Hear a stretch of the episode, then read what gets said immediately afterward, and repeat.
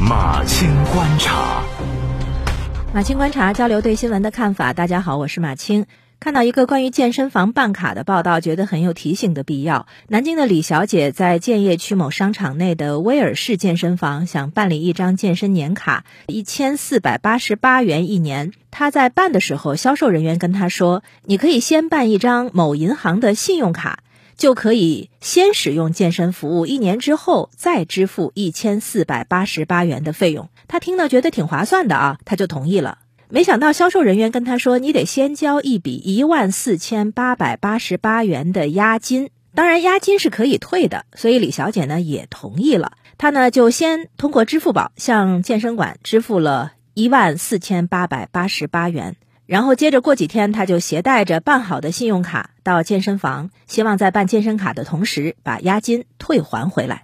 然后在签合同的时候，他就发现上面写着“十年卡”的字样。他就不明白这十年是什么意思呢？销售人员就跟他解释说：“说这个活动啊会持续十年，期间每年都可以用这种方式支付。”他呢就相信了对方。销售人员就把他的信用卡拿去了，让他输入密码。一个小时之后，他离开健身房不久，就收到了信用卡的分期交易提醒。提醒的是他支付了一万四千八百八十八元。他觉得不对劲儿，感觉遇到了消费欺诈，于是就要求全额退款。工作人员也同意了。之后呢，他收到了通过银行卡支付的第一笔押金退款一万四千八百八十八元，但是那个分期支付的一万四千八百八十八元却没有退。在两个月当中，他陆续收到了信用卡的分期还款的账单，而他健身房的账户下出现了一张十年有效期的健身卡。想全额退款吗？健身房说，合约上写的会员单方面提出解约合同的话，视作违约，必须按照剩余汇集费用的百分之三十支付违约金。那目前李小姐已经向法院提起诉讼，法院也已经立案了。这家健身房呢，有两点是违背了关于预付费卡的相关法律规定。二零一七年实施的新修订的江苏省消费者权益保护条例，对预付费卡的消费呢，有这样一个规定啊，就是。发卡会限定金额，单张记名卡限额不得超过五千元，单张不记名卡限额不得超过一千元。预付卡也不得设定有效期，还要求保证退卡自由，就是消费者有权自付款之日起十五天之内无理由要求退款。因为预付费卡的纠纷比较多，所以办理之前呢，我们了解一下相关的法律规定还是很有必要的。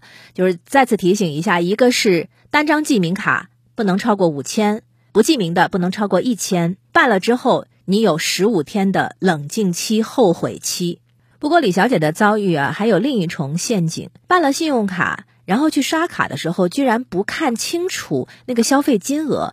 有可能是对方故意用一千四百八十八和一万四千八百八十八这相似的数字来故意混淆消费者的眼睛。现在的推销方式呢是五花八门，那有一种呢就是和信用卡或者是网贷公司合作的方式，让消费者先办信用卡或者是先办网贷，再能够获得某种优惠。这个也算是一种比较常见的推销方式。金融公司、银行的推销电话在推销广告电话当中的占比一点儿都不低。消费也要用贷款的方式，这究竟好不好呢？当然见仁见智。一方面，有些大额消费用贷款呢，可能是解决资金不足的问题；但是另一方面，它确实又容易变成诱导过度消费。我不知道大家还记不记得早两年互联网金融特别红火的时候做的那个广告被骂上热搜的。就有一家互联网企业啊，呃，做的这个是这样的一个广告，就是一个打扮朴素的男子，母亲晕机，他想要换个座位，然后空姐就给他推荐升舱服务。那钱不够怎么办呢？后排的一个男士就说替他解围，而方法是帮他申请十五万元的借款额度。还有一个互联网金融广告呢，是说有一对中年夫妻去酒店开房，男子付款的时候发现余额不足了。然后灵机一动，就开通了某某备用金，而且那个广告词是“趁年轻想花就花，大不了分期还嘛”。而现在更进一步的就是推销诱导已经在向欺骗转变了。